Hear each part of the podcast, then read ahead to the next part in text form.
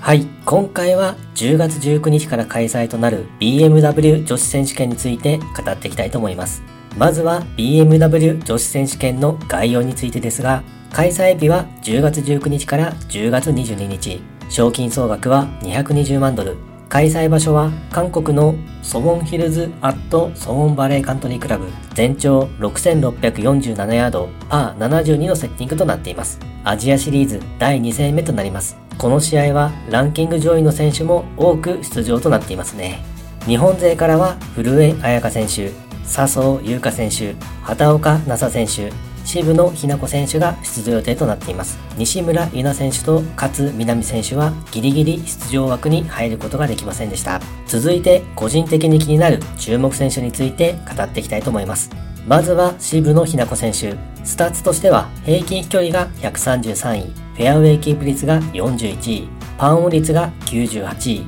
パンオン時の平均パット数が36位、バーディー数が41位となっています。パットのスタッツがぐっと良くなってきましたね。前の週のユイック LPGA 上海では41位という成績でした。初日と2日目にやや出遅れてしまったのですが、3日目と最終日と68の4アンダーというスコアを出して順位を巻き返しました。これまでアンダーパーのプレーがしばらくなかったのですが、ショットとパットが復調し、調子が上がってきているのかなという印象です。ただ少し出入りが多い印象があるので粘り強くボギーを抑えることができるとさらにスコアが伸ばせそうです。バーディー数が多いということはそれだけビッグスコアを出せるポテンシャルがあるということで今大会では上位での活躍に期待が持てそうです。現在 CME グローブランキングは80位。シード権獲得圏内ギリギリの位置にいます。トップ10入りができれば CME ランクは60位台。トップ20位以内であれば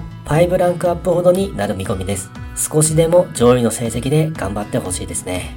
そして古江彩佳選手。スタッツとしては平均飛距離が146位、フェアウェイキープ率が5位、パンオン率が39位、パンオン時の平均パット数が25位、バーディー数が14位となっています。フェアウェイキープ率とパットの数値が良いですね。前の週はホストプロとして富士通レディースに出場していました。結果は45位、最終日が悪天候のため中止となり、競技短縮となりました。日本女子オープンは8位という成績も収めていますが、ここ最近は少し調子の波がある感じでしょうかね。しばらく日本の試合に出場していましたが、今週からようやく米女子ツアーに復帰となります。今シーズンは好調のゴルフを見せ、優勝してもおかしくないくらいの勢いがあるのですが、まだ勝利はつかめていません。残り試合数は多くありませんが、今季優勝をつかんでほしいですね。